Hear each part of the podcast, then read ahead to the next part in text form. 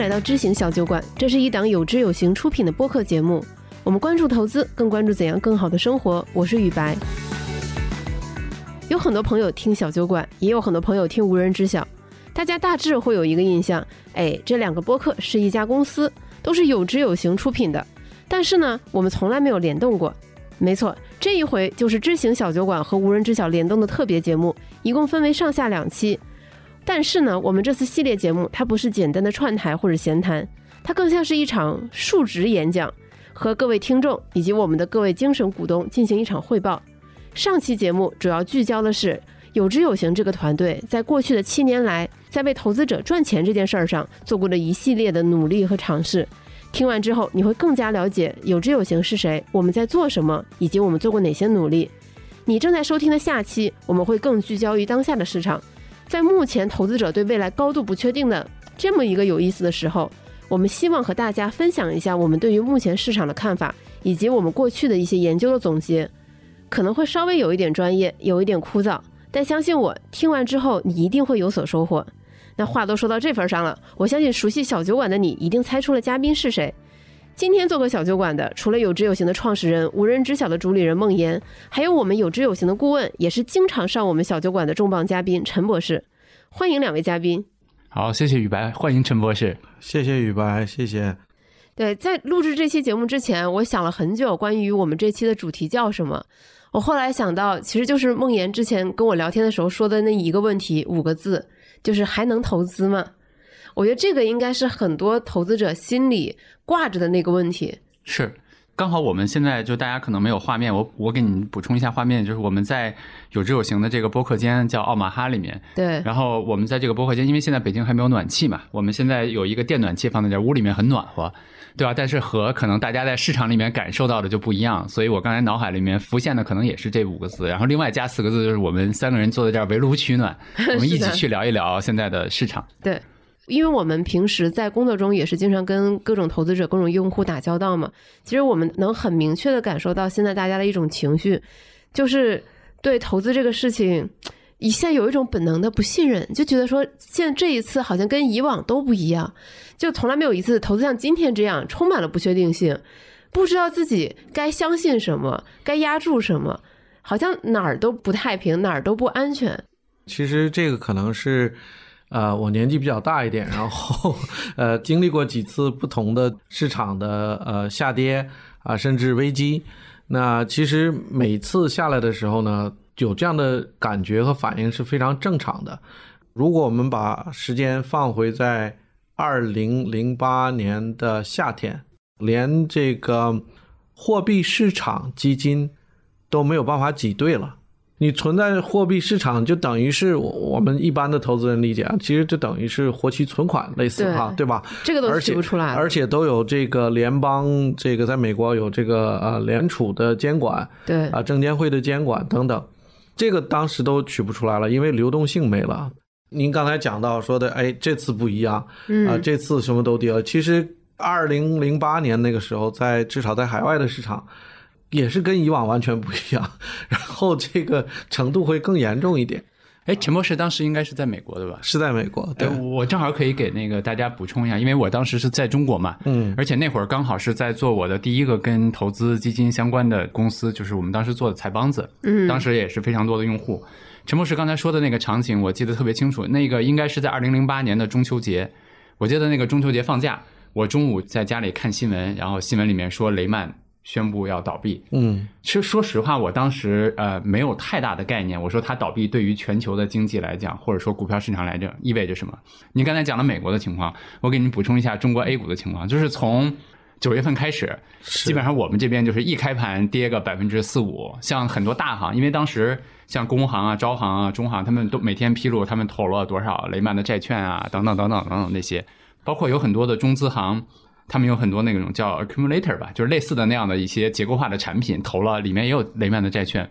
所以我觉得那个好像真的是整个我们当时就是中国的股民第一次感受到全球的这个以往大家相信的那种金融市场的秩序或怎么怎么不存在了。我给大家几个数字吧，比如说美股的呃大概一百多年以来它的年波动率啊大概是百分之二十左右。那中国股票呢，波动率会相对高一点，嗯因为中国是新兴市场嘛。嗯那大概百分之二十五到三十，那它平均收益呢是大概百分之十啊，假设是这样，历史上也是这样。这个波动率呢，在美国市场什么意思呢？就是说，大概每一年大概有百分之五的概率，股票市场会跌百分之三十左右，嗯大概百分之五啊，大概的估算啊，嗯这个不是一个非常科学的估算。那到中国的这个市场，因为它波动率更大一点，所以它大概每一年大概有个百分之五的概率会跌百分之四十到五十，就是这么一个统计的换算。所以这个呢，我觉得大家在投资的时候呢，一定要考虑到短期呢，它确实有这种波动性。那因素呢，我们可能不知道这一次是从哪里来，但是呢，你看到历史上每一次都不一样。那有的时候是互联网泡沫，嗯，有的是金融危机，有的是这个石油战争，对不对？但是呢，它都会导致市场上这个风险呢，在历史上体现出来，就是我讲的这些概率。那美国市场是百分之五，大概能跌百分之三十每年；中国的百分之五的概率跌的猛一点，大概百分之四十五十。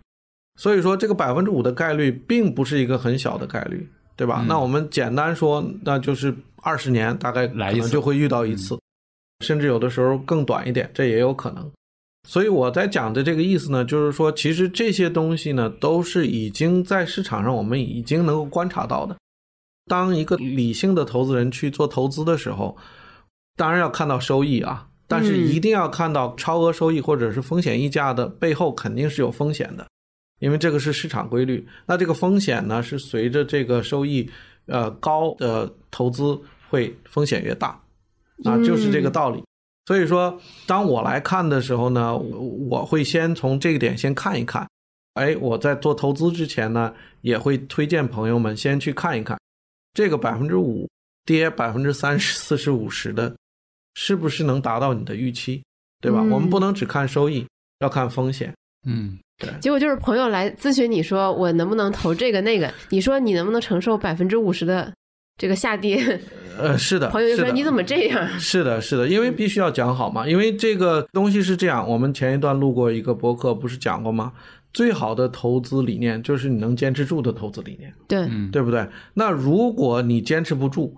如果我们没有把这个呃说句不好听的话，丑话说在前面，嗯，那你到时候期望值跟市场提供的完全不一样，你坚持不住，那是这种最坏的情况。对，就是选择了一种其实你自己坚持不住的投资方式，它可能才是你投资中最坏的一种情况。是的，然后刚才陈博士讲的这些，我小小总结一下：第一，我们经常会说这次不一样，但其实就是因为每一次都不一样，它才会导致市场有这么大的波动。如果是我们以前能观测到的一些历史，那它就不会出现这些波动。它都是我们能够有一些历史可以依照惯例去遵循的一些事情。我们知道未来的发展，那它就不会有这么大的波动了。您说的很对，就是说，如果我们已经是已知的话，那就我们可以完全去把它做好模型，把它监控好等等。这个不但会没有波动，更重要的是也不会有风险溢价了，是的，就不会有收益了对，啊。所以说，所有的东西都会变成比较安全的。大家都想要安全的投资嘛，但是你有了安全的投资，也会是安全的收益，那就比较低的收益。对，然后第二点就是，我们总会觉得我们现在正在体验的事情可能是最糟糕的。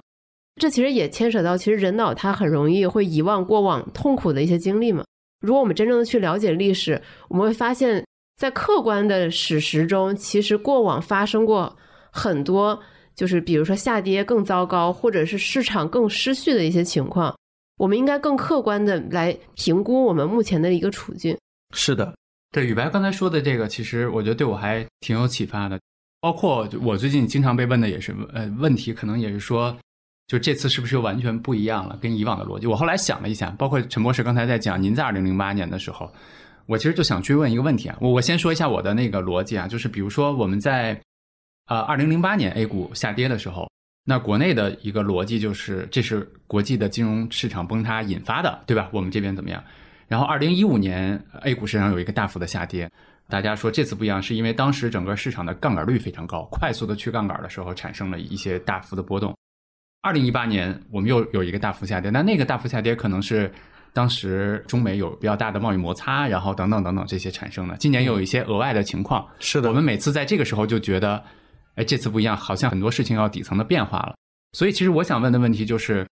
二零零八年您在美国的时候，尤尤其当时在金融机构嘛，我觉得那个的时候的冲击跟我们现在的很多冲击其实是蛮像的。就我我记得我当时听我很多美国的朋友，他们说，他们觉得对市场都失去信心了，觉得是不是这么多年建立的资本主义的秩序，或者等等等等这些都不灵了，怎么怎么样？是我我想问问您，就是您当时是不是也会感觉到有一些怀疑啊，等等这些？是的，是的，大家都听过这个信用评级吧？对就是三 A，嗯三 A 的信用评级，那就等于是像黄金一样非常少。比如说美国政府啊、有一段时间都不是三 A，那这个东西你你想一想，这个有多大的权利？那都是这些三 A 的东西，大家在理念中，不管是理论当中和一百多年的实践当中，从来没有三 A 一下倒掉的，在那个时候就几天之内就倒掉了。嗯那雷曼从一个这个市值四五百亿美金的这么一个大的一个呃金融公司投行前四大投行，突然灰飞烟灭，不动两两个星期没了，变成零了。就这些东西的震撼真的是非常非常大。就像梦妍说的，就是你已经不知道哪些东西你还可以依靠，哪些东西嗯不可以依靠了。只不过是在那样的时候，就是在大家对就是一百年来可能坚信的那些东西产生怀疑的时候，您自己的投资也好，您管理的那些机构的投资也好，那个时候你你怎么去做呢？呃，那个时候呢，其实第一个呢，呃，时间发生的很快，而且有一些很多新的东西还来不及去处理的时候，哎，又有新的状况出来了。我反过头来去看啊，你实际上是一个一个小危机在处理，还没有考虑到全部的东西的时候，已经过是过去了。另外一个教训就是说，这个市场变化的非常快，嗯特别是小的投资人啊，像我们那个时候也是一个不小的机构了，想去反应，想去这个提前打提前量都是很难的。那你小的投资人就更难了。对嗯在我们投资的时候，我们也不知道是不是是金融危机，还是房地产危机，嗯还是互联网泡沫，但是你要做好准备。好就好在呢，我们当时在美国，回到讲到零八年，提前帮客户做了一些准备。嗯这样的话呢，他已经就像我刚才讲的，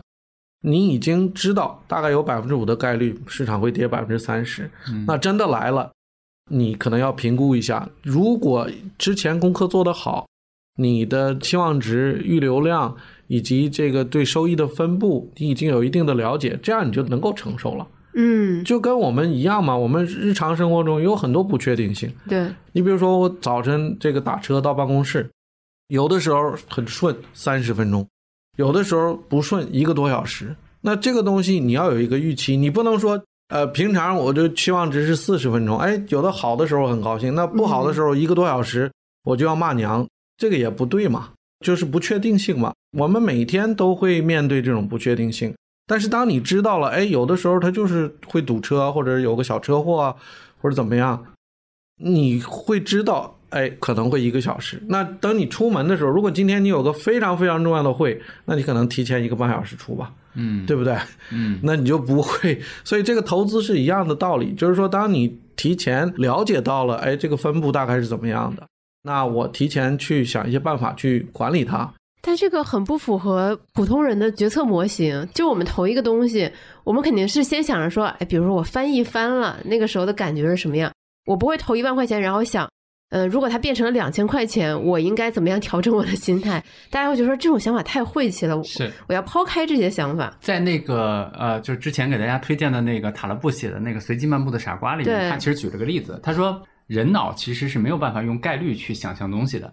大家每天可能会有一些的就不好的感受吧，通常大家会把这个不好的感受去去映射到未来嘛，去推断未来。嗯但其实刚才陈博士说了一个非常重要的点，我我在这儿一定要补充一下，就是其实当我们有这些不好的感受的时候，你要比的不是说你的这个感受未来能不能够成真，而是说你的这个不好的感受和市场价格已经形成的一个平均的东西，它是什么样子的。换句话说，就是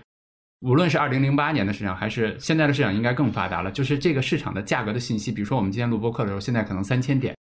它已经反映了市场参与的主体，很多的人拿到很多的信息，他们对未来共同的一个预期。嗯哼，除非是我们的准确程度超过它，未来比现在更糟糕，所以可能现在才应该恐慌，对吧？对，大概是其实是这样的，对。嗯，是的，对，陈博士，你看刚才我们说，就在二零零八年的时候，您在美国有那样的顾虑，对吧？怀疑了很多东西。然后我们也聊到，就是在 A 股过去的几次下跌里面，大家有不同的疑问，觉得这次不一样了。那我最近接触的很多的投资者，然后包括有志有行的用户，他们可能的问题就是，我们现在的好像的某些的情况和原来过去的我们过去四十年发展的一些经济的情况也不太一样。我们好像面临的很多的难题，包括我们解决这些难题的方法，看上去好像和过去不太一样了。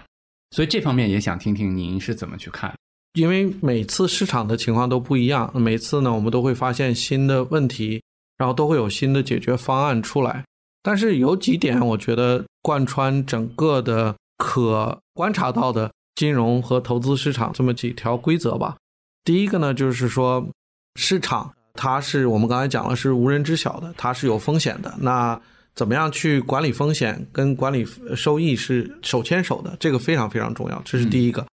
第二个呢，大家可能呃，我听到的，刚才梦岩您讲的，我也听到过一些，大家在这个危机的时候呢，都会多多少少出台一些政府的政策，嗯政府的影子啊等等。你比如说我们刚才讲金融危机，当时美国政府找了九家最大的银行，告诉他们每个人必须拿政府的钱。嗯那这个在美国来讲，这个就等于是国有化了。嗯，对，对美国一个这种崇尚资本主义的这个国家，这个是根本就是以前是连无法想无法接受也无法想象的啊。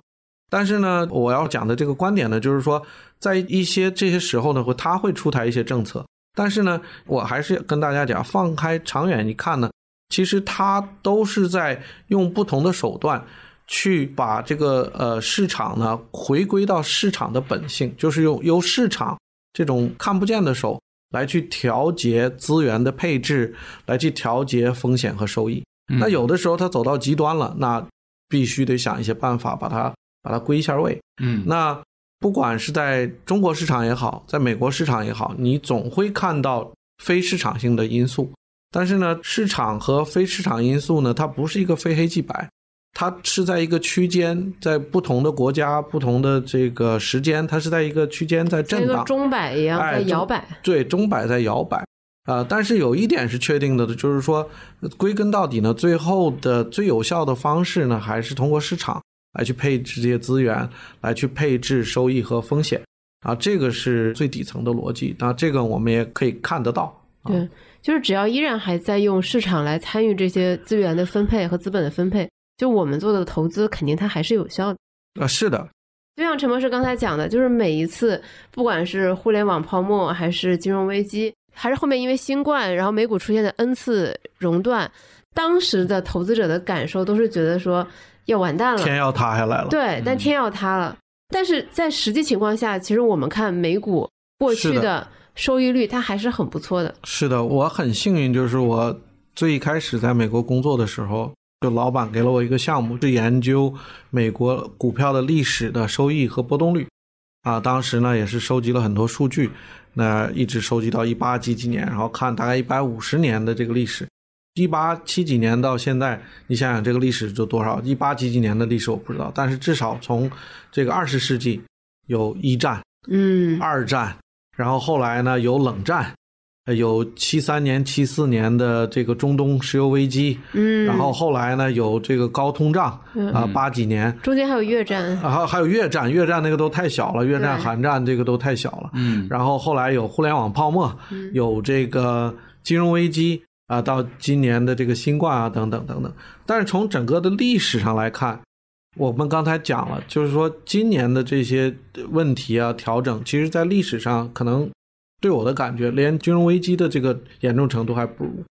那姑且说今年也是非常严重啊，但是大家看，在整个的这个历史的长河当中，美国最长的这个历史的股票的收益，大概就是百分之九到百分之十每一年，嗯，通胀大概是百分之三，那去掉通胀大概是百分之百分之六到七啊，对对，然后再加上这个啊波动率大概是百分之二十，所以说如果大家能够把这些去看明白了，你想想一战、二战这些，我想都不会比今天的这个来的呃更容易呃，所以说呢，投资呢就是要基于这些风险、这些收益来去长期去看，而不是说短期的我们在这个时间点是怎是怎么回事我？觉得陈博士刚才的那个给了我们一个俯瞰的视角，对吧？就是我们现在很容易陷入到我们的当下去觉得这件事情的严重性，或者说对未来的怀疑。但是陈博士刚才给了我们一个非常长期的、非常俯瞰的一个视角，就是把我们现在的一个裹挟着我们的情绪的这样一个点，变到了那个地图里面的某一个点。所以我觉得可能数据啊这些能够帮助我们理清楚，就是我们现在在什么样的位置。对，是的，而且，即便可能有些听众会觉得说，你们老是举零八年金融危机，说那个时候比现在严重的多，觉得就是你非要就是在比烂。但其实，如果我们回忆一下，可能更近的，比如说二零二零年四月的时候，当时各个国家的投资者也是风声鹤唳，因为所有的国家的股市都在疯狂的跌，嗯，然后新冠也一点都控制不住，当时的死亡率还非常非常的高。当时大家的心情跟现在比，我觉得只能说是有过之而无不及。人的情绪就是这么神奇，大家恢复的也非常的快。是是的，是的，我觉得刚才陈博士说的很好，就是包括像有知有行，我们经常会跟用户说，长期来看，股票是收益率最高的资产。但是这个后面的背景信息是，我们用美国的数据来看，近百年的这个时间，它其实经历了这么多战争危机，最后我们得出了这么一个年化百分之六点六到六点七的这么一个数据。是的，那可能会有些听众会想要质疑我们，说你说的是美国啊，美国一战、二战其实被波及的根本不大。呃，如果除去珍珠港，其实美国在二战中受到的波及其实非常小。呃，其实不不是只能这么看，因为这个股市或者投资是反映经济的。那当时的整个全球的经济体系已经是在战争的状态，这是一。第二个啊、对，第二个呢，就是说，即使美国本土呃没有受到太大的打击，但是它几乎所有的这个工业、商业几乎都停滞了，去哦而去为这个战争机器去服务了。所以说，这个不能简单的看说的，哎，它受没受到影响？我可以给陈博士就是补充一下，除了刚才的那些情况，其实之前我们在那个节目里，包括在有志有行也给大家推荐过一本做《二战股市风云录》，在那里面其实他也描述了很多，包括美国，包括可能距战争、距战场更近的一些战胜国、战败国的情况，像德国啊、日本啊、意大利啊。其实即使是在那些国家里面，权益的整个权益当然是指数了，个体的公司很多都灰飞烟灭了，就是指数的表现依然是可能超过了现金，超过了债券。但确实，这里面一定要说一点的，就是还有一些在战争中的小国，其实它整个市场都被摧毁掉了，对吧？但是嗯好的一点是说，基本上比较大的经济体，它的整个的那个股票市场最终恢复了之后，它的呃整个的指数的表现还是不错的。但是有一点波动性会非常非常的大，整个在这个过程中持有的体验其实还是非常糟糕的会会比较糟糕的。然后我们最近跟陈博士我们一起也研究了一些其他的情况，因为大家现在有各种各样的担心嘛，对。吧？有有担心战争的，有担心通胀的，有担心通缩的，有各种各样的情况。其实包括我们去研究像历史上像阿根廷像产生比较严重的通胀的这些情况下，其实它的股市依然是能够维持购买力的。其实也就是说，在你所有的投资选择中，投资权益类资产，它是相对来说不那么差的一个选择。选择对。对，长期来看，长期来看。是的，哎，陈博士，我我我在这儿想插一个问题问您哈，就是我们刚才讲了这个世界越来越不确定，包括咱们也讲了现在面临的很多问题，那能不投资吗？不能。为什么？我这样说吧，梦岩这个问题很好。那不投资呢？我的理解就是把它放在银行里，或者是非常非常安全的低风险的政府债券里面。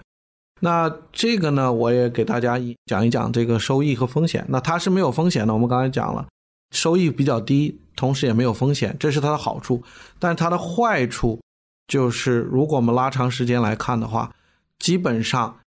存款和货币市场基金相对于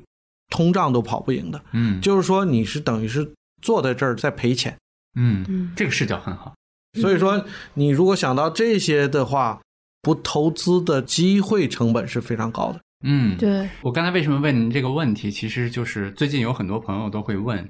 说既然这个世界未来越来越不确定，既然这个市场我看不清楚，那能不能不投资？我当时的回答其实呃，除了刚才陈博士表达那个意思，我还说了一句话，就是在牛市的时候问我最多的是怎么跑赢通胀，对吧？就是在牛市想着跑赢通胀的人，最终输了很多钱。那我我觉得另外一个点就是在市场非常恐慌的时候，想着不投资，可能无形中也丧失了一个机会。就是在这个时候估值很低的时候，其实市场它未来的潜在收益可能是比较大的。是的，嗯，我会从一个更具象的角度来思考这个问题。我们每天通过劳动、通过工作去创造这些价值，然后获得了相应的这个劳动的报酬。你把它放在那里，然后静静的等待它贬值，仔细一想，你都会觉得很不划算的一个事情。嗯对，但是同时我们也会看到很多投资者会说，像刚才梦妍说的，现在这个市场看不明白，嗯，就很怀念过去几年，就觉得说那个时候就感觉一我是切蒸蒸日上。对一切蒸蒸日上，我好像能看得懂这些市场规律，我能看得懂这些脉络。打个引号啊，其实很多时候他们也是随着市场的潮流再去进行一些投资，大家都开始有一种非常怀旧的这么的一个情绪。我从另外一个角度讲，就是，呃，可能我们现在的整个的变化，包括大家感受到的东西的这些不确定的程度，和过去几年确实不一样。是的，但是也许咱们可以切换一个视角。我经常最近说一句话，就是大家不要老去怀念昨天，因为它过去了就过去了，它很多东西变化了，它就是变化了。但是我们可以看看我们身边的东西。我举个例子，就是，呃，如果我们去看自己家的门口的这些地方的话，可能会觉得它脏乱差或者等等怎样。你看街对面，哎，觉得那儿特别特别的整洁。但如果你走到街对面的那个家的门口的时候，哎，你会发现它可能也有它的问题。所以我们大家因为生活在我们日常的很多的细节里面，所以经常会放大我们的很多感受。但是其实我们现在面临的很多挑战，包括我们去解决这些挑战的一些应对的方式，其实全世界可能都在面临不同的这些问题。是的，这个就是英文讲的一句话比较好，叫呃，grass is always greener on the other side。什么意思呢？就是说每一家都有自己的院嘛，都有自己家的院墙，嗯然后每家都有自己家的草地，但是呢，你总感觉邻居家的草地比你的还要绿啊、绿一点照顾的还要好。那什么意思呢？就是说你总感觉别人的家里都会是好的，你这边就是不好的。别人家这个苦恼烦恼比较少，你这边烦恼比较多，其实不是这样的。那回到今天，我呃，孟岩刚才讲了历史上，就是跟前几年比，只是我们当时这个情况，呃，我们没有去考虑。我们另外换一个视角，就是纵向比，这个跟其他这个国家来比，即使是当今的市场，呃，比如说我们中国当然是有很多挑战了，但是在其他国家也有非常非常多的挑战，比如说欧洲，嗯，现在正在有一场战争在进行当中，嗯。然后能源危机，对，冬天可能都取不上暖了，嗯然后企业都活不下去了。如果我们没有在欧洲，可能就体验不到。是的，那美国呢，相对来讲是又是另外一种情况。那昨天呢，美国刚刚大选，那大选呢，大家可以看到整个两个党派是水火不容，然后政策是完全不一样的。刚才我们说了这个钟摆，那钟摆呢，其实在任何一个情况下都不让它摆太快，对，摆出去。那美国现在它已经摆到这个过去，甚至这个二战以后从来没有看到过的这些情况都出来了。嗯所以说，它这个挑战也是巨大的。嗯啊，美国是分化、贫富分化、种族分化等等。那这些挑战呢，其实都是存在的，还是归结到我们刚才讲的，呃，这些呢是在发展当中中都会遇到的挑战，也是一些风险，有的时候会带来好的结果，有的时候会带来不好的结果。这个我们作为投资人都要有一定的准备，有一定的预期，不要当好的时候呢就觉得，哎，我什么都懂，嗯，我什么都知道，我们家的草是最绿的，嗯我比谁都强。啊，也不能等不好的时候就说，哎呀，你看我们这个什么都不是，我世界我们这个是个草也活不了了，这个别人家都很好，这个世界要完了。其实嗯完全不是这样的。嗯那实际上它是一个发展、前进和后退来回这么摆动的这么一个过程。但是我刚才也讲了，拉长历史上来看，安梦妍也讲了，整体的这个权益的收益啊、债券的收益是要比货币和银行存款要好得多。对，呃，如果长期呢，您还是一个长期投资者啊、现金流还可以，财务状况还可以，能够承受这些短期风险的话，你不投资，就等于是你放弃了获取这些长期收益的机会。所以说，对我来讲呢，我们刚才讲了半天，就是市场环境不好，大家有一定的焦虑，也亏了钱了，短期。那怎么投资呢？我还是这句话，第一个呢，基于长期的市场能够提供给你的合理的收益和风险，嗯这个是最基础的。这我们也讲了，而且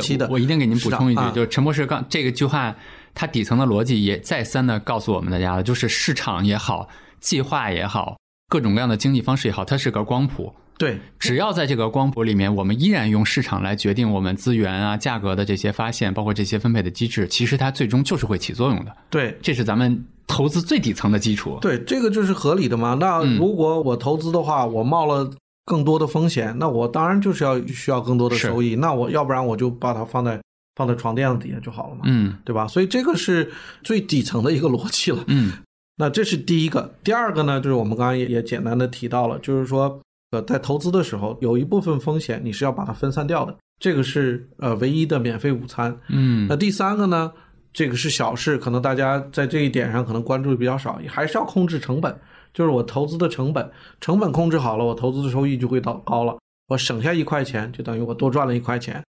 最后呢，稍微辅以一些这个对市场的这么一个判断，什么意思呢？就是说，当今天是市场是比较低迷的时候，比较低点的时候，虽然可能还会往下跌，嗯这个温度可能还会往下降，但是呢，它下降的空间已经比前几天或者前几个月温度更高的时候呃温度高，就是这个下降的空间会少一些。少一些，它嗯不能保证不跌。不跌，或者是保证我的收益一定会怎么怎么样，但是相对来讲，它会更稍微好一点。所以呢，适当的加一些这些判断，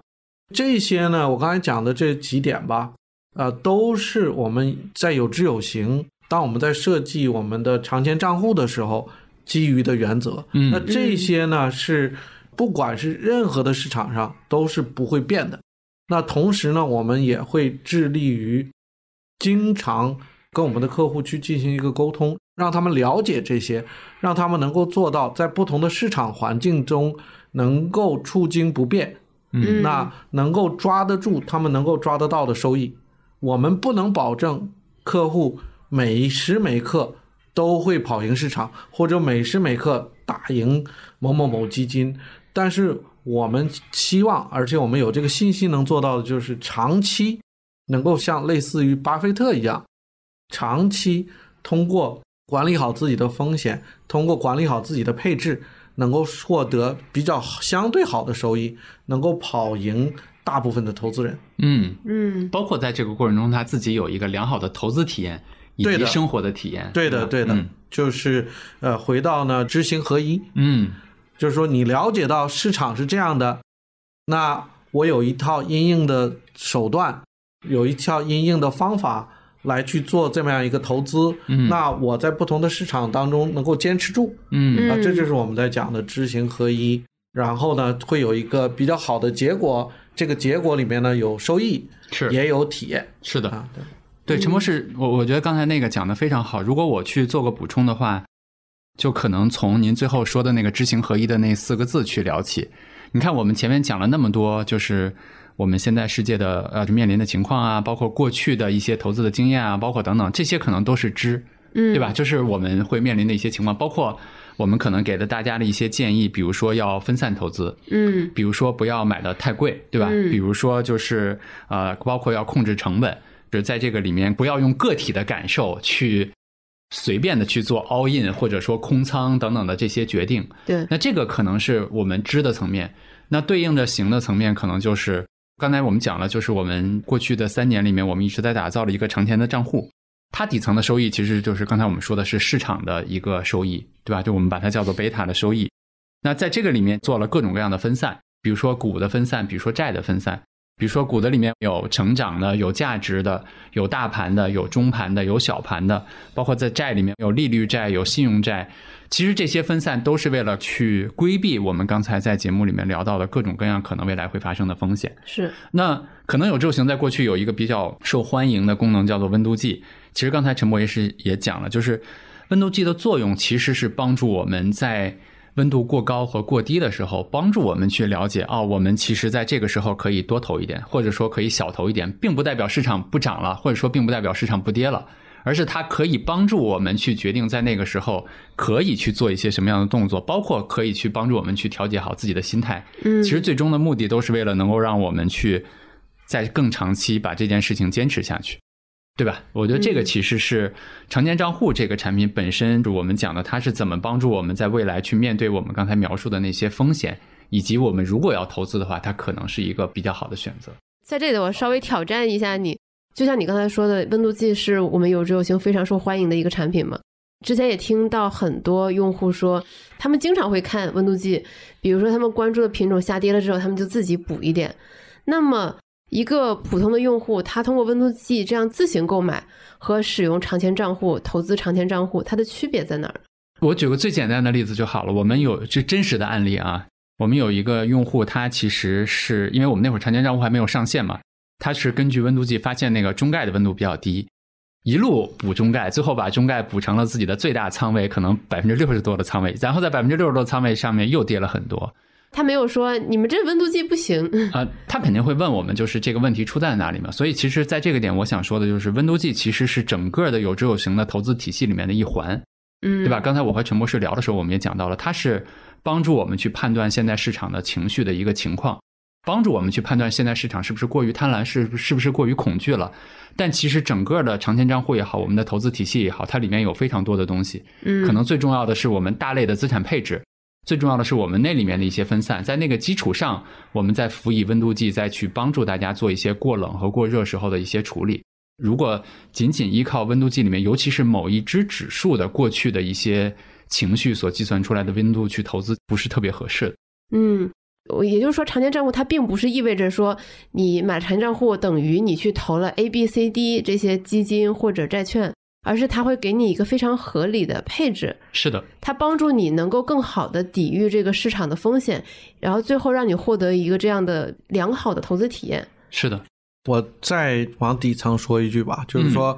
呃，第一个呢，这个温度计呢，它是一部分，而且是相对小的一部分，因为如果我们能够设置出一个很好的温度计，能够把市场的高低都抓住的话，嗯我们可能在这里就不会告诉任何人了。梦岩和我就回去自己投自己的钱就好了，因为就靠那个赚钱就好了。呃，所以我刚才提温度计，我最早提出来的提的那个点，我就说到是一定程度的对市场的判断，是的，因为这个不确定性是最大的。是的，嗯那刚才你讲到，就是投资长钱账户，你实际上是拥抱了有知有行的一个投资体系。那这个体系呢，刚才梦妍也讲了，是建立在几个基石上面的。一个呢，就是长期的风险和收益，这个我们再三强调在这个博客里面。嗯，那有些客户呢，呃，第一个他可能没时间，第二个呢，他可能不想自己去钻研这个事情。对，长钱账户就是为这样的客户设计的。没有时间钻研，那就一帮专业的人来帮你钻研，而且保持信息的流通，及时向你解释为什么这么做，是基于什么样的风险收益，帮你去做怎么样的组合。覆盖的不是简单的一只股票、一个行业，而是覆盖很多很多的行业，尽量把风险都分散到了最低。还有另外一点就是成本，长钱账户它持续不断的去挖掘不同的方式，把这个成本降低再降低。比如选择不同的投资管理人、不同的这个托管账户、不同的交易方式等等等等，这些都是整个长钱账户团队会持续不断的去做的。对，然后再反过来还有温度计，还有就是我们会持续不断的再去体系的演进对，啊，这些都合在一起，实际上是你跟我们一起做的这么一个一个体系，我们讲一下，而不是说简单的哎一个温度计，嗯。或者是哎你们买了这个几只基金，嗯或者是哎，你这个跟某某某合作做交易，这不是这样的，是嗯最后它是有一套体系一直推着它往前演进的。嗯，我觉得陈博士这个说的特别好。续着宇白刚才那个问题，温度计其实是里面非常小的一个部分吧。我更喜欢的刚才的陈博士的一个表达就是，它是一个在迭代的策略，它是在一个在迭代的这样的一个研究团队和一个研究方式，我们始终推着这个策略在往前走，在服务大家。我记得陈博士刚回来的时候，我们俩第一次聊天，陈博士有一个概念，您当时说的是，其实是希望把那些只有机构才能享有的那些投资方式，让普通人也能获得。是的嗯，这说一句比较流行的话，叫嗯“基金赚钱，基民不赚钱”。不赚钱为什么呢？因为机构投资人他能够享受到这些东西呢，是因为他呃，第一个分析能力强，第二个他呃相对理性，第三个他长期投资等等等等吧，这些原因，我们就是要把这些一块儿一块的把它拆过来，然后呢，把它尽量最佳的给个人投资人组合起来，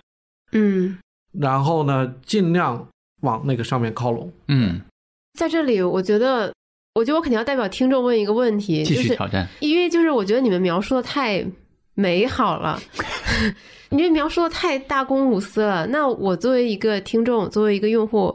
我会天然的会产生怀疑，就是那你们图什么？你们的钱其实最后还是从我一个投资者这里赚到的，是的，那为什么我一定要选择你们？宇白是我们的员工吗？还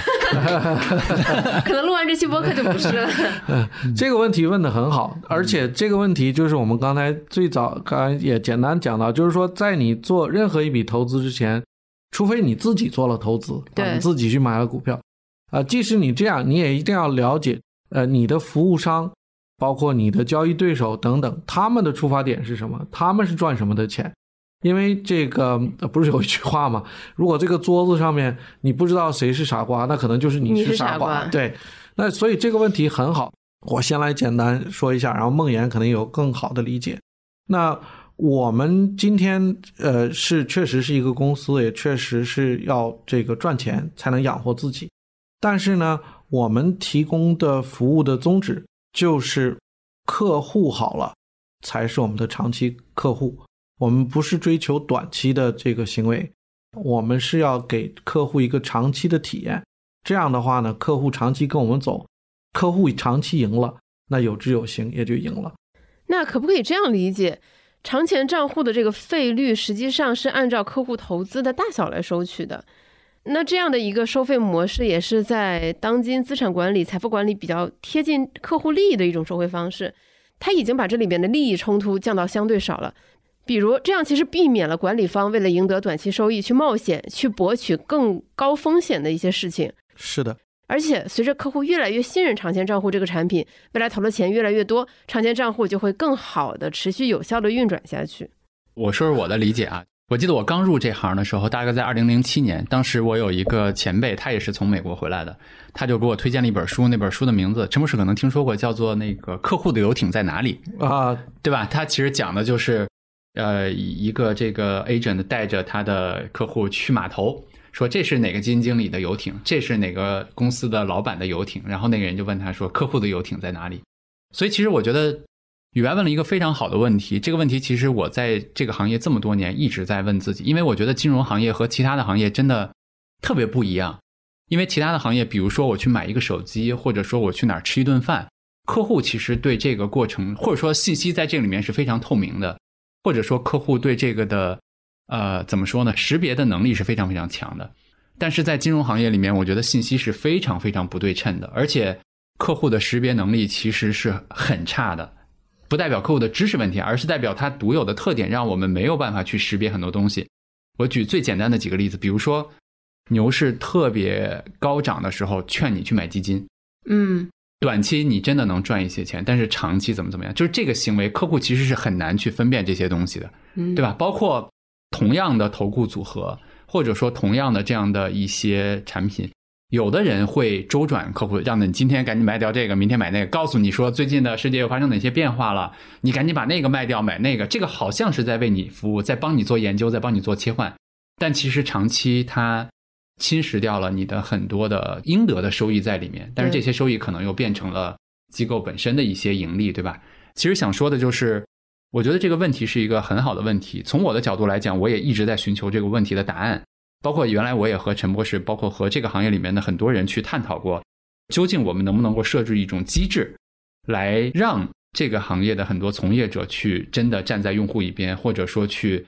考虑客户的游艇的这样的问题。但是可能到最终，我自己啊，这点可能跟陈博士的那个看法不太一样，因为陈博士还是觉得呢，咱们能找到一种机制的。我自己更信服之前啊、呃推荐过的一本书，就是啊、呃李路写的那个，他的一本书里面他的一个观点，他说，其实金融行业做这个行业的人最缺的其实是受托责任，但他认为这个受托责任可能是一个人基因里面的东西，对，或者说就是这个基因里面的东西有就有，没有就没有，他很难通过一些利益上的方式，我们可以尽量去约束。但是如果说这个人没有那个这个东西的话，其实就很难去培养出这个东西来。我问自己的问下一个问题就是，如果说我作为一个投资者的话，我怎么去识别这个东西？我个人的建议其实是这样，就是第一，你要看这个人是怎么说的，可能更要看这个人是怎么做的。第二，就是你要长期的看这个人是怎么做的。第三，就是你要看这个人在一些重要的关头，比如说牛市顶点的时候是怎么做的。比如说熊市的低点的时候怎么做的？比如说这个企业快死的时候，他是怎么去做选择的？我觉得这些时候他可能做出来的一些事情，是他是不是真的能够帮助你站在你的一边去做这件事儿？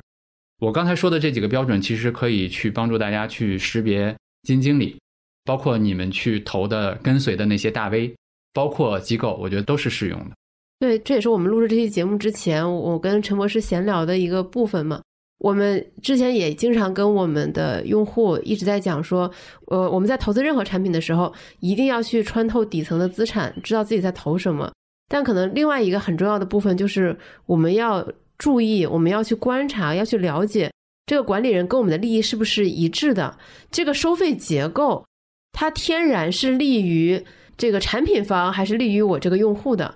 就像刚才梦妍说，李璐写的那本书里，他说受托者责任他可能是天生的。当时我看了以后，我觉得很受冲击，还跟梦妍讨论过，这个东西居然是后天无法培养的嘛？啊，呃，这个基因可能没有办法培养啊，但是如果有好的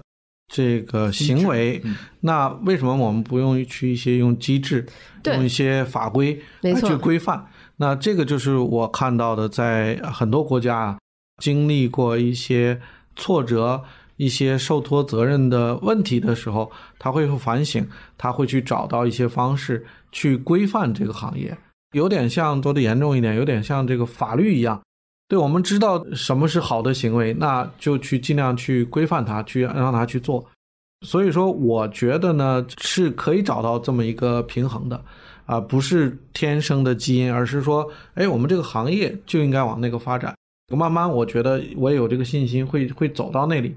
因为监管啊，各方面也都非常关注。比如说，监管提出了基金赚钱，基民不赚钱。那这个它不光光是一个喊一个口号，其实它也是自己在反省，从监管层面以及挑战这个行业怎么样去把这个事情解决了，对吧？嗯。那所以说，我觉得包括呃这个出台的给第三方啊基金销售牌照，以及这个有买方投顾，包括我们呃长钱账户，其实也是。往这个方向去再走，再走，嗯，在这个往往往前推动，所以这块也是非常吸引我个人的地方啊，就是能不能给客户带来利益，同时呢，呃，又是一个很好的呃商业模式，同时呢，又推动的这些服务的这些公司呢，也都会长期会做得很好。这个呢，在呃国外呢看得到的啊，所以我觉得在中国呢也绝对没有问题。刚才我想说的也是这一点，就是即便受托者责任，它可能是一些天生的品质，呃，我们可以通过我们的设计保证它能达到一个下限，是的，就是能够让这个产品和投资者的利益是一致的，是的。而且当我们理解了收费结构这个事情的重要性，我们再来看市面上的这些投资产品，其实我们能很清晰的分辨出哪些和我们的利益更一致，哪些的利益相对不那么一致。比如说有些私募产品。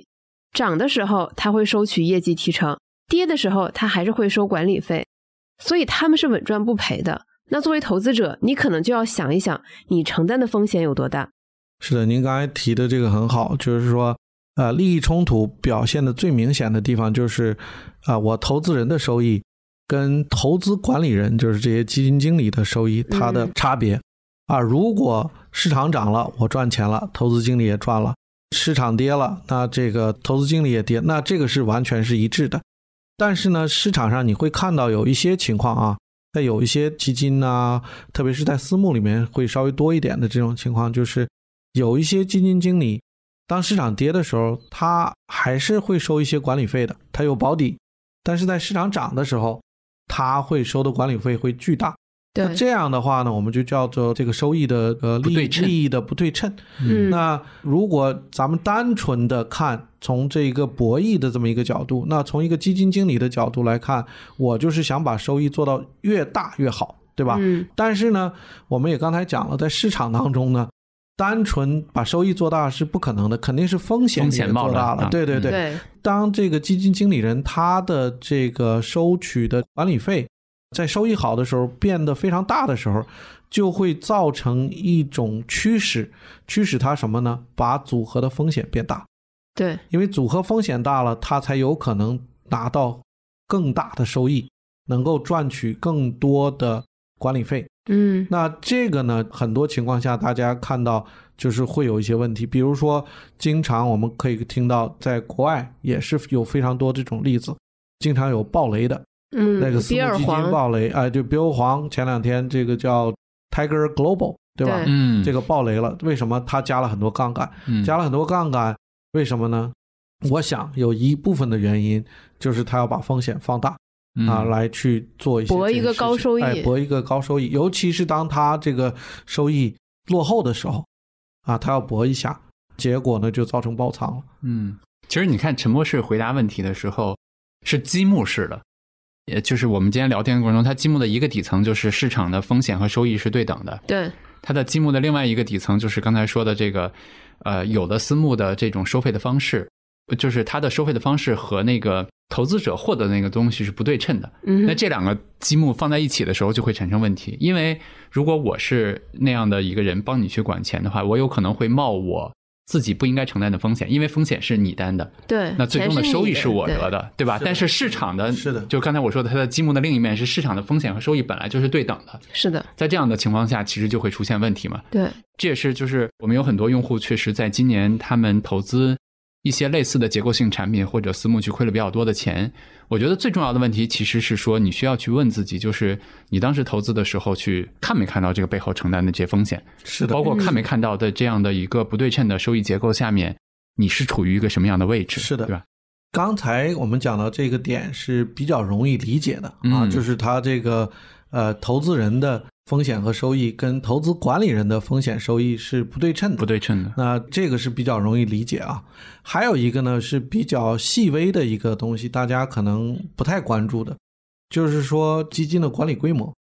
一般来讲呢，基金的管理规模越大，它能够获取好的超额收益的机会就越小。小，啊，因为这个越大嘛越难管理，这个东西就是这样，因为机会是有限的。嗯超额收益的机会是有限的，所以说作为一个投资人来讲，我是不希望这个基金的管理规模太大的，嗯，因为太大的话你没有办法去管理，然后呢机会越来越少，摊到每个投资人的手里就会越来越小。但是从基金公司和基金经理的角度来讲，规模越大，它的管理费收的越多。所以这某种程度也是不对称，是的，对，嗯。所以但是我就说这个是相对细微一点，嗯。那所以说，大家看到有很多这个在市场当中，尤其是广告啊等等，或者是这个大家看基金的时候，都是爆款的那爆款。嗯。每当我看到一个爆款，我就对这个基金我就充满问号，基本上我就会把它放在一个呃，除非是特别特别好，我才会去心动去买。嗯，因为你一旦爆款，就证明都超出了基金公司或者基金经理他预期的规模的时候，他已经没有办法去驾驭那么大了。啊，什么意思呢？就是说我开个小船很灵活，对不对？又快。当我要开个万吨巨轮的时候，那大家的期望值还是我像开小船一样那么快、那么灵活，那是不可能的。嗯机会没有那么多。那这个时候呢，基金公司基金经理赚了很多钱，但是呢，基民的机会被缩小了。嗯，那所以说这个呢，也是我觉得这个大家要去注意的。有一个爆款，大家说爆款超额卖了，怎么怎么地，怎么怎么地，他本来想卖两百亿，哇，卖了五百亿，那这个时候就是已经超出了他的这个预期的管理规模和能力了。嗯就是这个水池就这么小，你突然来了一个这么大的一个船，在里面都掉不了头了，你还怎么去管理呢？嗯对不对？嗯就是这个意思。对，包括我们其实私下也会做很多关于基金经理的调研和研究嘛。不同基金经理他的投资风格和投资体系，他天然能够承载的资金量也是不一样的。是的，对那换算到长钱账户，那长钱账户能承担多大的规模呢？呃，长年账户这个不一样，是建立在这些基金的基础上去管理，分散投资，投了很多基金。第二个呢，关注这个基金的这些特质，它的费率尽量降低，然后呢，关注刚才我讲的这个体量，对不对？对太大的体量，我们可能就会就会少投或者不投。我可以相对负责任的讲，长钱账户在目前的体量远远远远没有达到我们需要担心的地步。达到比如说一两千亿的时候，嗯 我们再去担心这个问题啊。但是单只基金不一样，比如说你去看一个细分的赛道，比如说它这里面总共的股票就那么几十只、上百只，它的体量就这么大。比如说万亿这个赛道，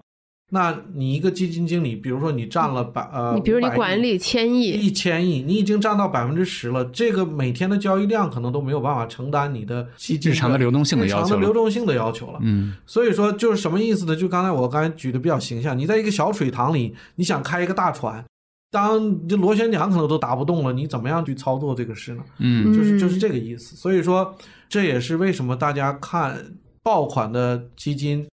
或者是体量超大的基金，当它达到一定体量的时候，就非常难去产生超额收益了。嗯，对，其实我们刚才分析了，不管是私募也好，还是公募也好，他们和投资人的利益是否一致，以及规模对他们影响的问题。但与此同时，其实我们也能看到，行业内也有很多人在试着改变这些现状。是的，是的比，如很多私募，它已经在修改自己的这个收费规则，是只有投资者赎回的时候，他们才会计提自己的管理费。那同时，我们也会看到很多公募基金经理，就像梦妍说的，你要看他说什么和做什么，他们会选择在牛市的时候不发新的基金，甚至停止申购，对。而在熊市，大家不太愿意投资的时候再去募新的基金。嗯，其实还是有不少人在这样做的，能让我们看到很多欣喜的赞同变化。赞同。嗯确实是这样。刚才我们讲了，其实整个金融行业、基金投资这个行业造成今天这种状况，基金赚钱，基民不赚钱。呃，实际上大家都有责任，那大家都有责任把这个往正的方向去推进嗯，对啊。而且我特别想补充的一点就是，我们刚才节目中其实你也说，就是我们我觉得中国人非常勤劳嘛，大家其实有很多的劳动性的这样的收入。我们的经济增长其实在过去非常快，对吧？我觉得未来其实也有很好的增长的前景。刚才你说的看到的这些苗头，包括其实现在这个行业里面很多人正在做的事情，我觉得都是这样，就是希望让我们每个普通人，让我们的这些劳动者，除了在自己的劳动获得的所得之外，我们也能获得一些资产性的收入。是的，能够登上这个经济的大船，对吧？能够跟得上这个国家经济的增长，所以我觉得这是就像陈博士讲的，这是期望我们所有人一起努力才能做到的。是的嗯是的，就是我还是那句话，把机构投资人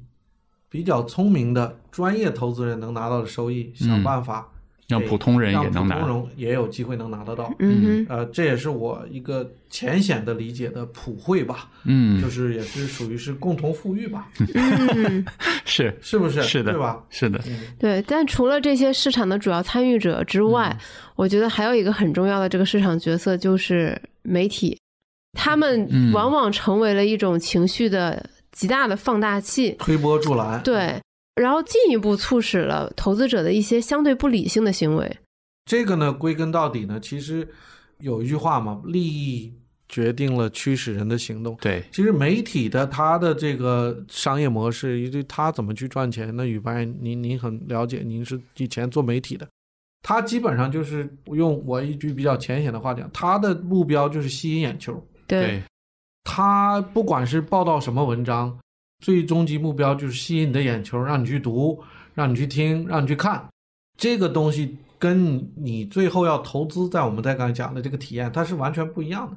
他不需要对你的投资体验啊负责。对对对对对，他只要把你吸引进来了，流量来了，他就成功了。比如说，他就会去报道说的，哇，某某某大牌啊、撤出中国，明天又是某某某大牌进入中国，他就是某某某闪崩，某某某暴涨某，某某爆款，这个大家都要去买。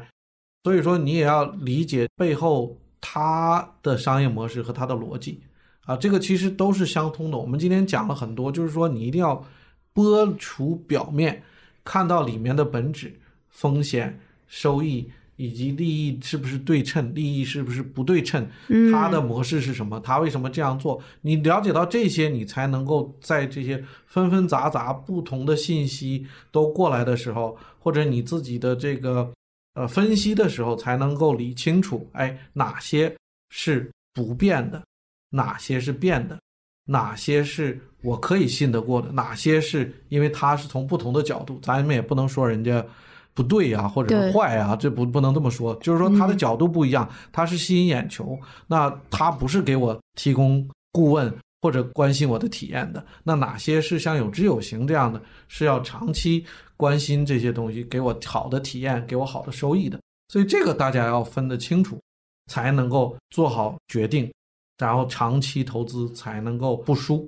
嗯嗯，包括其实像今年以来，我们能看到很多内容，不管是文章也好，还是播客也好，还是视频也好，大家都在反思就是中概股投资嘛。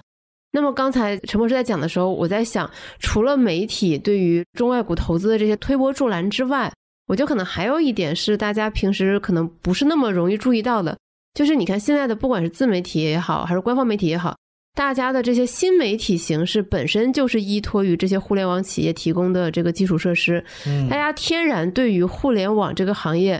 是有这个打引号的偏见的好感的，嗯。所以大家可以看到大量的关于中概股也好、互联网也好的一些荐股，或者是推荐，或者是说冲啊、抄底啊这种东西。嗯，对，但如果我们没有分辨出这些打引号的偏好的话，那么我们很容易就会被这些风潮给带着走，就是去加仓，就去抄底，嗯。然后到现在就只能反思了。嗯，对我我我是这么去想这个事儿的，就是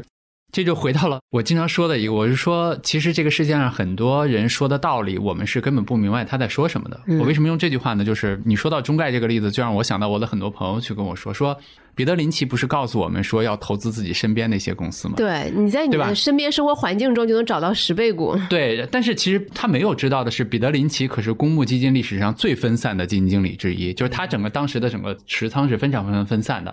他在这个基础上去说他的投资标的是他认为人们生活中怎么怎么怎么样的，但是我们投资的时候可能只记住了他这一点，就像你刚才说的，这一代起来的叫美国叫 Z 时代是吧？或者说叫怎么样？就是互联网时代起来的人对互联网确实天然的有很多的好感，这个我觉得都没有关系。咱们刚才讲的就是，如果你做到了足够的分散，比如说你的投资某一个互联网的行业，或者说某一个公司占你整个的仓位不到百分之五，或者说百分之三，其实整个这个行业产生了比较大的下跌，其实也是没有关系。而且我觉得是应该分散到投资这个，这是非常重要的一个科技的生产力嘛。但是咱们面临的情况其实不是这个，而是说，有的人本身就在互联网公司工作，对，又 all in 了互联网的股票，甚至还加了杠杆儿。这个其实问题已经不出在投资中概上了，而是出现在没有做到合理的分散上面了，配对吧？置、风险对管，理没有做到。对对对其实我觉得这个是更大的问题不管题，是任何一个行业，都存在这样的问题。是的，是的，对对，但是有些投资者会说，你们不是说不懂不做吗？但是我懂互联网呀，所以我才投呀。这个就是梦岩刚才讲的这个嗯彼得林奇奇对说的这个在身边找。他说这个身边找不是说，哎，我看到了这个牌子了，这个在我身边我就去投了。他的意思是说，在你身边你能够更深入的直接去体验，直接去了解这个公司是做什么，它的生意模式是什么，它靠什么赚钱，或者它的风险是什么。他不是说简简单单的说，哦，我每天都用这个 Google。或者我每天都用百度，那我就要投百度。我每天用美团点外卖，然后在 B 站上看视频，然后平时用携程订这个机票，机票对，然后我天天打王者荣耀，那么对吧？这四家公司很分散。这个是一个呃好的这个叫指标，只是其中的一个，就是说，哎，我很体验很好，客户体验，这是一个很重要的。但是还有其他很重要的一些指标，比如说它的价格是在哪里。嗯嗯，我很喜欢用，但是它的价格可能是已经把整个半个中国的人都很喜欢用的期望值都已经表现在它的价格里了。嗯你懂我意思吗？所以说这个市场跟我自己的体验还是有很大一步的。是的，这个我们要彼得林奇讲的就是说，我把这些都了解清楚了，在我身边的我更容易去了解，了解好了我再去这些功课是要做的，不能说哎呀某一方面我觉得好好做，我就上去押宝。那特别要注意，就是梦岩刚才讲的，不能够只压在某一个公司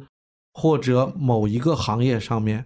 这个都是会带来在某一定的情况下，特别是短期不需要的风险。我刚才讲了一句话，每一点点风险，我都让它能够创造收益。当你把你的投资集中在某一个股票或者某一个行业的时候，你有一部分风险你承担了，但是是不带来收益。嗯所以其实就是说，从我们接触到这个公司，比如说我每天用美团去点外卖，到美团的这个股票现在值不值得买，在我的投资组合里面该占多大的仓位，这个实在是有太远十万八千里对对，刚才这个呃讲到了彼得林奇这块儿哈，其实有一个比较有有趣的例子啊，比喻这个熟悉只买熟悉的。嗯大家都很喜欢球队，特别是男生啊，这个足球队、橄榄球队、篮球队。那在美国呢，有有一个挺很有意思的现象，有一些球队呢，它是上市公司，那有很多球迷呢就去买他的这个股票。但是他买这个股票呢，就像我们说，我对这个球队很了解啊，我对这个球队很喜欢呐、我就去买。但是他买的这个股票呢，实际上跟这个股票的收益是完全不一样的。啊，当然这个是一个比较极端的例子了。对，但是我这个意思就是说，你不能以自己的熟悉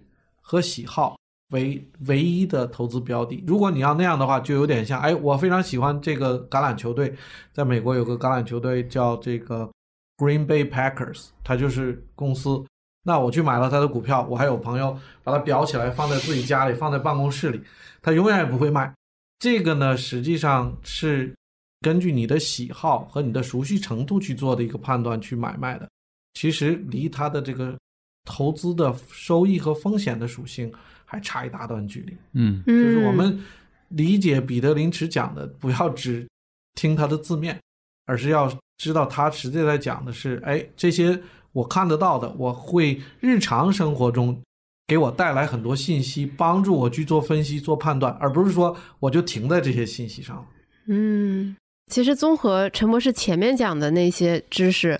我在想，我们未来做投资的时候，我们是不是可以换一个角度来思考？我们不要去思考说这个公司我懂不懂，这个行业我懂不懂，它未来会不会涨，而是换个角度想，我对于我即将承担的风险，我有没有真正的看清楚？就不管是它是涨了，还是它跌百分之三十、五十甚至七十，我有没有真正的认清楚我在承担的风险？如果我能认清楚这个事情，且我能接受，那我觉得这就是可能是我会比较舒服的投资方式。我来简单说一句吧，呃，我觉得第一个就是风险嗯啊、因为风险我看不准的话，我可能全都赔了。所以说，第一个看任何投资呢，就是我要看这个风险，这个风险是从哪里来，从哪些维度。那这个用于专业的术语就是敞口，风险的敞口是在哪里？那我看到这个以后呢，第二个我要看的是我承担了这些风险，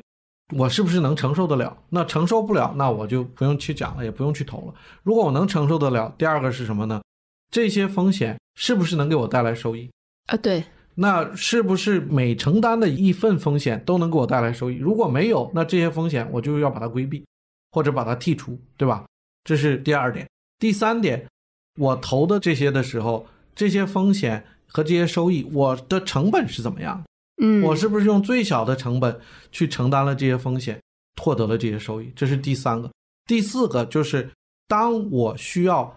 雇佣或者是找外部的管理人、基金管理人也好，投顾管理人也好，帮我去做这些事情的时候，我也要看，哎，有没有利益冲突？对，有没有他的受托责任是怎么样？是怎么样一个公司靠不靠谱？就非常简单。那这个我们要看底层的逻辑。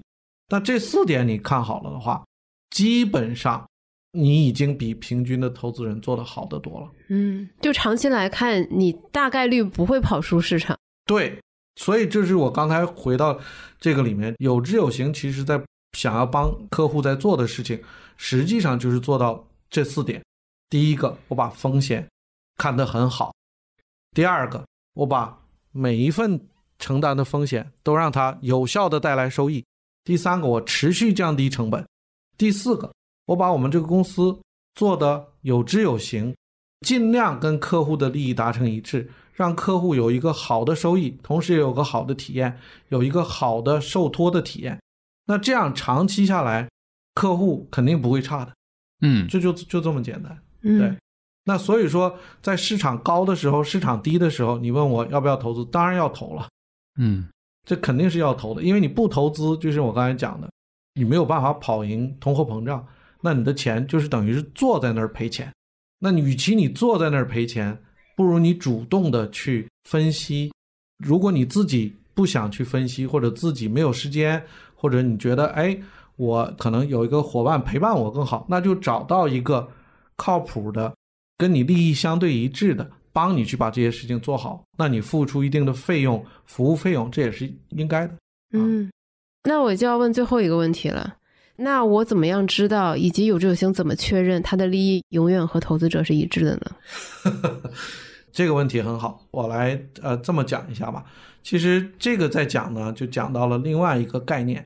其实您在问的这个问题，于白就是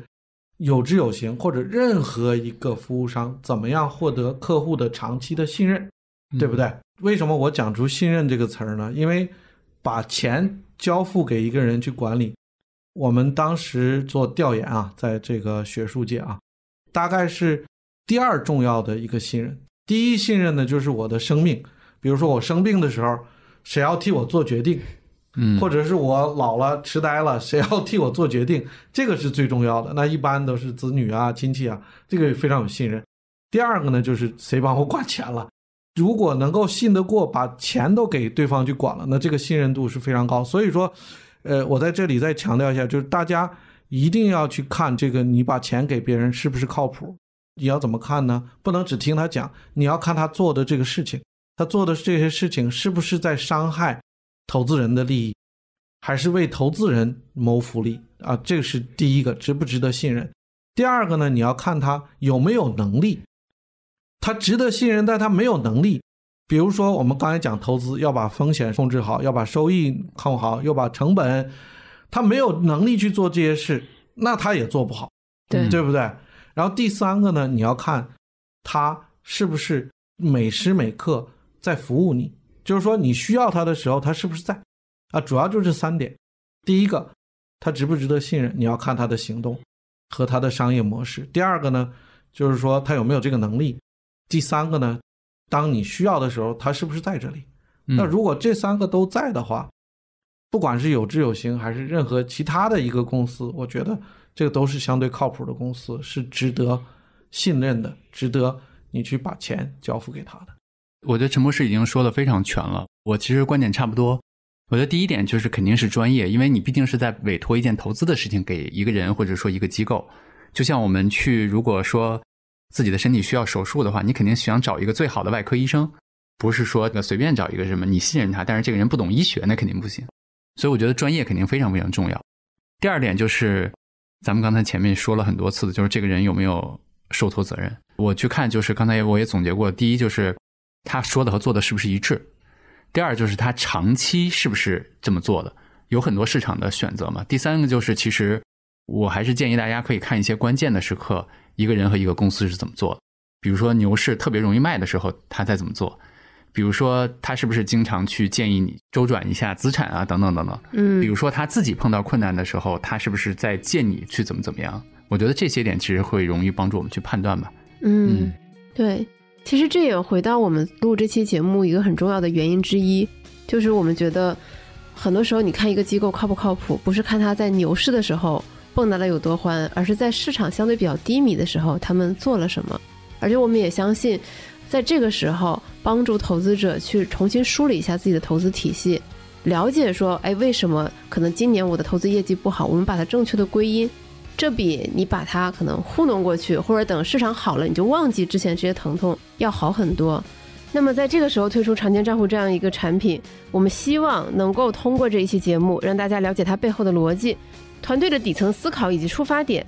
让大家明白长钱账户团队是值得信赖的投资顾问，长钱账户是能够帮助你解决长期资产增值的靠谱的解决方案。听完这期节目，如果你对长钱账户有兴趣的话，欢迎点击我们文稿区的链接，可以进一步了解和体验我们的长钱账户。然后也很感谢今天做客我们小酒馆的这两位重磅嘉宾，谢谢梦妍，谢谢陈博士。感谢好李白，谢谢宇白，谢谢陈博士。好的，那我们今天这期节目就到这里了。希望你喜欢这期节目，也欢迎你把它分享给你喜欢的亲人和朋友。